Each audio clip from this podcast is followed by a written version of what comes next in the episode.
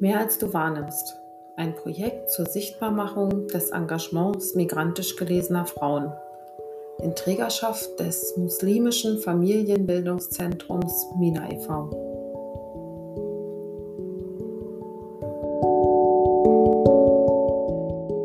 Hallo und herzlich willkommen zu einem weiteren Interview in unserer Interviewreihe im Rahmen des Projekts Mehr als du wahrnimmst. Heute bei mir zu Gast ist Burak Gütschlü. Sie ist 36 Jahre alt und Deutsche mit türkischen Wurzeln. Seit etwa zehn Jahren ist Frau Gütschlü in der ambulanten Familienhilfe tätig und heute spricht sie mit uns über ihre Arbeit.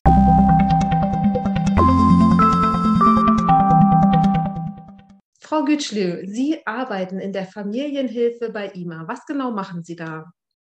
Also ich betreue Familien äh, aus verschiedenen Herkünften eigentlich, aber ähm, hauptsächlich türkischsprachig. Da sind auch zum Beispiel äh, bulgarische äh, Mitbürger äh, mit inbegriffen, weil die auch türkischsprachig sind teilweise. Ähm, ja, es ist eigentlich so eine bedürfnisorientierte Arbeit. Die Arbeit sieht mit jeder äh, Familie individuell aus und gestaltet sich auch als solche. Wir haben Ziele, die wir verfolgen, bei denen äh, ich unterstütze, diese zu erreichen. Es ist eigentlich so eine ganz einheit, ganzheitliche Hilfe und äh, so eine Art Lebenshilfe, auch manchmal Starthilfe, wenn man das so nennen möchte. Wir unterstützen einfach und stabilisieren um auch äh, ein Teil der Gesellschaft sein zu können und hier anzukommen auch teilweise. Also das sind auch Familien, die später erst hierher gekommen sind, die hier Kinder äh, bekommen haben oder bereits welche mitgebracht haben und die müssen ja hier auch irgendwo eingegliedert werden und das ist auch ein Teil unserer Arbeit. Und äh, wie sind Sie dazu gekommen? Ach, das war eigentlich äh, ganz ungeplant. Ich habe äh, in Duisburg Wirtschaftspädagogik studiert und war da eigentlich total am Anfang noch. Äh, damals äh, hieß ähm, die Einrichtung noch ZOF, äh, für die ich jetzt arbeite. Und meine Schwester hatte sich dort beworben. Die äh, war zu dem Zeitpunkt schon Sozialpädagogin, Sozialarbeiterin und hat sich, wie gesagt, dort beworben. Und als die damalige Geschäftsführerin äh, bei uns zu Hause angerufen hat, bin ich ans Telefon gegangen und dann sind wir so ins Gespräch gekommen und äh, da wurde ich direkt mit eingeladen zum Bewerbungsgespräch. Und so hat sich das alles entwickelt. Ja. Das war 2012. Genau, das wäre jetzt meine nächste Frage gewesen. Seit, also seit zehn Jahren machen Sie das? Ja, ja, auch mit Unterbrechung, weil ich Mutter geworden bin. Ja, aber ansonsten seit 2012. Und ähm, können Sie so beschreiben, was Sie ähm, bewirken können? Haben, also Sie werden ja bestimmt das Gefühl haben, Sie, dass Sie wirksam sein können in den Familien. Kann man das so ähm, fassen oder ist das immer in jeder Familie anders? Das ist in der Tat bei jeder Familie anders, aber natürlich gibt es auch so äh, gewisse Erfolge, die man auch so sieht. Zum Beispiel hatte ich vor einigen Jahren ähm, äh, mit einem autistischen Kind zu tun, der massive Probleme in der Schule hatte. Und äh, das Problem in Anführungsstrichen wurde da auch noch nicht erkannt. Und äh, ich kam an sozusagen und wir haben zwei Jahre, denke ich, oder zwei, drei Jahre sogar ähm, intensiv gearbeitet. Und äh, da sieht man wirklich äh, am Ende der Arbeit, was äh, man alles bewirkt hat. Nur mit ähm, Hilfestellung, äh, Bedürfnisse erkennen, und an den richtigen Knöpfen sozusagen zu drücken. Und äh, in der allgemeinen Arbeit, also an der alltäglichen Arbeit, wenn man so mit Familien zu tun hat, ich äh, habe ja bereits erwähnt, da gibt es ja gewisse äh, Probleme schon, äh, mit denen die Familien zu uns kommen. Und sei es da eine Schuldenproblematik oder Mutter-Kind-Beziehung oder Eltern-Kind-Beziehung oder ähm, irgendeine Trennung oder sowas.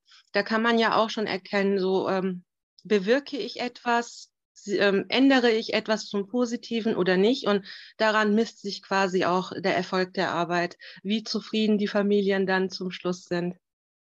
Ich könnte mir auch vorstellen, dass das ähm, für Familien oft schwierig ist, äh, jemanden in, in ihre Privatsphäre reinzulassen. Ne? Also jemanden auch, der offiziell vom Amt kommt ähm, oder sozusagen über das Amt vermittelt, über das Jugendamt vermittelt. Ist das was, äh, was sie äh, dann im Laufe der Zeit abbauen können, diese Angst vor Behörden oder überhaupt vor dem, vor dem Staat mit seinen Institutionen? Definitiv. Da, äh, das unterscheidet sich aber auch. Manchmal kommen die Familien auch freiwillig und wollen Hilfe und Unterstützung. Da hat man solche Probleme jetzt nicht unbedingt. Aber äh, bei Familien, wo die Hilfe quasi ja, aufgedrückt, sage ich jetzt einfach mal, wurde, ähm, besteht natürlich die Herausforderung, dass man da die Berührungsängste auch nimmt. Aber hm, ich denke, also es gibt da so am Anfang so eine Kennenlernphase, da nehmen wir uns auch Zeit, die dauert meistens so vier bis sechs Wochen. Und ähm, da äh, lernen die Familien ja auch einen kennen als Familienhelferin und akzeptieren die Situation auch. Also und sehen, dass wir eigentlich wirklich nur eine Hilfeinstanz sind und jetzt äh, nicht mit dem erhobenen Zeigefinger kommen oder irgendwelche Fehler aufdecken wollen, sondern wirklich äh, unterstützen und helfen wollen. Und ähm, ja, das klappt meistens eigentlich sehr gut. Also ich habe in den zehn Jahren fällt mir jetzt kein einziger Fall ein, ähm, wo ich von vornherein nicht in die Familie kam oder ähm, wo es überhaupt nicht möglich war zu arbeiten. Und ähm, können Sie beschreiben, was Sie äh, motiviert, was Sie antreibt? Weil ich könnte mir vorstellen, dass ähm, Ihr Beruf auch nicht immer einfach ist und dass es bestimmt auch Menschen gibt, die sagen, ähm, also ich kann das nicht dauerhaft machen. Mhm. Weil es ja, nicht immer vielleicht sehr belastet oder so. Das stimmt. Da braucht man wirklich ein starkes Nervenkostüm. Also ähm, da muss man, wie gesagt, äh, eine gewisse Professionalität auch mitbringen, um die Distanz zu bewahren, um die Sachen, die Probleme, äh, die Arbeit sozusagen nicht mit nach Hause zu nehmen. Und das ist auch ähm, äh, ein wichtiger Faktor, das Zuhause, ob man das jetzt im Familienleben oder mit Freunden, man braucht da wirklich einen guten Ausgleich, damit man da nicht so ähm, von äh, beeinnahmt. Genau. genau. Ja, und ähm, jetzt habe ich den Faden irgendwie verloren, tut mir leid. Was sie, also vielleicht was sie ähm, antreibt. Ah ja, der Antrieb ist, ähm, erstens mal finde ich das sehr, sehr schön, dass man mit sehr vielen verschiedenen Menschen zu tun hat, äh, aus verschiedenen äh, Gesellschaftsschichten auch. Das muss nicht immer äh, so in Anführungsstrichen, ne, äh, der arme Bulgare sein, der hierher gekommen ist und nicht weiß, wo links und rechts ist oder äh, der arme Flüchtling oder so. Das sind auch ganz, hm, das hört sich jetzt ganz komisch an, aber das sind auch Familien, die in Deutschland geboren sind, aber dennoch irgendwie äh, Probleme haben, was ja auch sein kann und ganz normal ist. Und ähm, also von verschiedenen Berufsgruppen auch und auch von verschiedenen Religionsgruppen oder auch keine Religionszugehörigkeit. Wirklich, da, das ist eine äh, ganz breite ähm, ähm, ja, Schiene einfach. Ähm, da gibt es sehr viele verschiedene Menschen und äh, man hat auch in Arbeit, in in Zusammenhang damit auch äh, Berührungen mit sehr vielen Institutionen. Man lernt also Netzwerk aufbauen zum Beispiel ist ein ganz großes Thema. Da lernt man auch äh, sehr viele äh, Leute kennen und äh, das ist auch ein Anreiz. Also das ist wirklich äh, sehr, sehr ähm, unterschiedlich ist, dass kein äh, Tag dem anderen gleicht, auch wenn die Arbeit sozusagen immer dieselbe ist. Aber letztendlich gibt es da so Nuancen, ähm, die machen den Tag wieder individuell. Und das ist ein Antrieb. Und auch, äh, man braucht ein gewisses Helfersyndrom. Ist einfach so. Also es gibt ja Berufe, die man, äh, die eigentlich Berufungen sind. So zum Beispiel wie ein Lehrer oder ein Arzt. Das muss man ja wirklich im Herzen haben, sowas. Weil sowas ist nicht einfach. Also das ist jetzt keine ähm, ja, äh, Schichtarbeit im äh, Bandbetrieb oder irgendwo, keine Ahnung. Also mit Menschen zu arbeiten ist eine Herausforderung und auch eine Herzenssache, die muss man wollen. Und ich habe ähm, ähm, also ist es für mich eine Herzensangelegenheit. Ich mache das nach wie vor sehr gerne. Und äh, das ist mein Antrieb, meine Motivation. Und dass man den Leuten wirklich helfen und unterstützen kann. Und äh, dass es den Leuten besser geht als äh, zuvor. Also am Ende der Arbeit sieht man so, okay, wir haben zusammen was erreicht. Das ist gar nicht so schlimm gewesen, wie äh, zum Beispiel am Anfang gedacht oder so.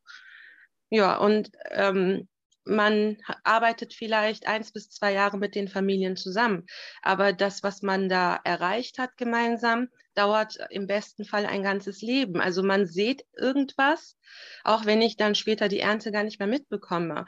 Wir haben etwas bewirkt. Und das mhm. ist eine sehr, sehr große Motivation. Also der Kontakt, der Kontakt äh, zu den Familien geht dann auch nach dieser Betreuungszeit immer auseinander wieder. Ne? Das, ähm, ja. Sie begleiten die immer nur ein Stück ihres Weges. Ja, das ist auch so gewollt, weil ähm, das ist ein Teil der professionellen Arbeit. Es sind nicht meine Freunde, das sind keine Menschen, die ich mir persönlich irgendwie ausgesucht habe. Und ich bin natürlich auch kein ähm, Ne? Also ich wurde jetzt auch nicht von irgendjemandem persönlich gerufen. Das heißt, für die äh, Zeit, die wir gemeinsam verbringen, versuche ich das Bestmögliche herauszuholen. Aber wie gesagt, das ist halt auch mit einer gewissen Distanz. Ähm, ich lasse da niemanden in meine Privatsphäre so eindringen und ähm, weil das würde Übermaß einfach annehmen und die Arbeit auch gefährden. Ja, ja. Und ähm, wenn ich mir das jetzt so vorstelle, Sie haben eine Familie ein bis zwei Jahre so intensiv begleitet und dann läuft das langsam aus. Ist das dann nicht oft so, ich meine, Sie haben wahrscheinlich mehrere Familien und Sie machen das auch schon lange, aber für die Familie sind Sie möglicherweise die einzige äh, Familienhelferin jemals gewesen. Ähm, entsteht da so eine Art Abschiedsschmerz oder so? Oder sind die, sind die dann äh, traurig und so? Und müssen Sie dann zum Beispiel auch ganz klar sagen, also hier ist dann wirklich unsere Zusammenarbeit vorbei? Also ähm, ein Abschiedsschmerz besteht schon auch von meiner Seite aus. Ich meine, ähm, ich bin ja auch nur ein Mensch und auch wenn ich professionell an die Sache rangehe, ähm, also ich äh, mache meine Arbeit sehr gerne mit den Menschen und äh, dementsprechend äh, tut es einem auch in Anführungsstrichen leid, obwohl ich mich dann für den Erfolg freue, weil jeder beendete Fall bedeutet, ähm, die Sache ist abgeschlossen, äh, unsere Hilfe Hilfe ist beendet. Das ist was Gutes. Dementsprechend freue ich mich, aber auf der anderen Seite, wie gesagt, also äh, das ganz normale Prozedere einfach. Also ich bin ja nur ein Mensch und äh, bin dann auch traurig, aber dass ich jetzt ähm, Probleme hatte, dass jemand nicht loslassen kann oder sowas, das hatte ich jetzt nicht, weil ähm, es ist ja auch die Kunst, das nicht so ausarten zu lassen am Anfang, ähm, also das muss man auch lernen, muss ich dazu sagen. Also äh, man lernt es irgendwie mit der Zeit auch einzuschätzen ähm, dass die Leute sich nicht an einen binden. Das ist auch ein sehr großer Bestandteil der Arbeit. Das ist Hilfe zur Selbsthilfe. Wir werden, also ich gebe mir sehr große Mühe, die Menschen nicht von mir abhängig zu machen, emotional und auch nicht irgendwie auf eine andere Art und Weise. Äh, sondern ich äh, bin sozusagen nur ein Instrument, ein Werkzeug, was sie äh, für die Zeit benutzen können. Und dementsprechend hatte ich es bis jetzt noch nicht so arg, dass man da wirklich Probleme hatte, ähm, wie wenn du jetzt weg bist, dann bin ich zutiefst traurig und mein Leben hört auf oder so. Um Gottes Willen, nee. So ja. schlimm war es noch nicht. Also es, natürlich gibt es diese Abschiedsphase, die nehmen wir uns auch, diese Zeit. Aber wenn die Hilfe dann beendet ist, ähm, dann ist die beendet. Mhm. Und ähm, wenn ich Sie jetzt so frage, in zehn Jahren, wie, wie stellen Sie sich das vor? Machen Sie diese Arbeit immer noch oder ähm, glauben Sie, irgendwann sind Sie da vielleicht auch ein Stück weit ausgebrannt oder möchten sich doch nochmal umorientieren? Oder ist das etwas, von dem Sie denken, das könnte Sie zumindest Stand heute ein Leben lang ähm, erfüllen? Also in der Tat bin ich äh, zum jetzigen Zeitpunkt äh, etwas in der Schwebe, was auch äh, mit Problemen an der Arbeit zusammenhängt. Das heißt, ähm, äh, ich wäre zu, zum jetzigen Zeitpunkt eigentlich ähm, in der Position, wo ich mich halt entscheiden müsste, will ich das weitermachen so? Will ich mich äh, umorientieren? Und das weiß ich ehrlich gesagt nicht. Also wenn ich diese Probleme nicht gehabt hätte, dann würde ich sagen, habe ich noch äh, die Motivation, den Motor, äh, das einige Zeit noch zu machen. Aber dadurch, äh, es hat ja auch alles einen Grund. Also ich äh, bin ja auch gläubige Person, wie man hier vielleicht erkennen kann. Es hat alles einen Grund. Ähm, und dementsprechend bin ich da einfach äh, noch am Überlegen, am Gucken, was, was möchte ich für die Zukunft, was passt am besten zu mir und meiner Familie. Ja, aber ansonsten ist das wirklich etwas, ähm, das ist eine gute Arbeit. Auch wenn, wenn nicht jeder einem alles dankt, aber das muss es ja auch gar nicht. Man macht das ja auch für seinen eigenen Seelenfrieden irgendwie. Und ähm, also ist es jetzt keine Arbeit, ähm, die jeder wirklich durchziehen kann bis zur Rente, aber es ist wirklich, ähm, aus meiner Sicht, es ist aber eine schöne Arbeit, die man ruhig einige Zeit machen könnte. Und ähm, wenn Sie, das ist jetzt meine letzte Frage, äh, einen Wunsch frei hätten, an, mhm. egal an wen, an die Gesellschaft, die Politik oder eine Community ähm, oder an sich selbst, an die gute Fee, mhm. Wer, welcher, welcher wäre das? Ja, da habe ich mir in der Tat vorhin auch Gedanken gemacht. Was wäre das?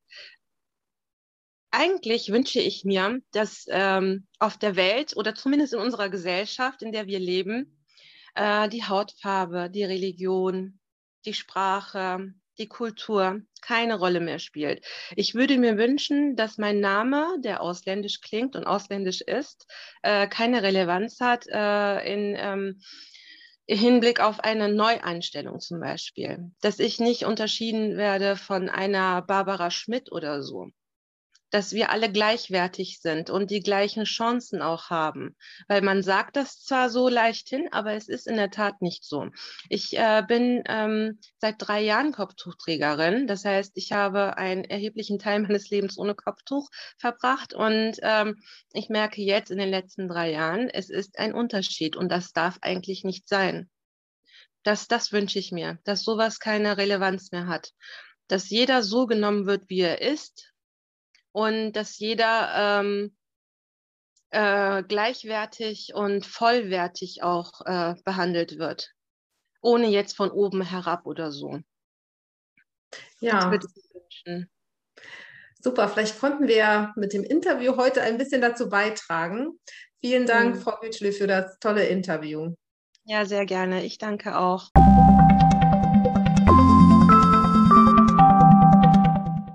Das war das Interview mit Burak Gütschlü.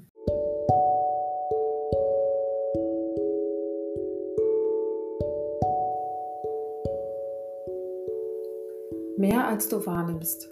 Ein Projekt in Trägerschaft des muslimischen Familienbildungszentrums Mina e.V., gefördert durch das Ministerium für Kinder, Familie, Flüchtlinge und Integration des Landes NRW und durch die Heidehof Stiftung.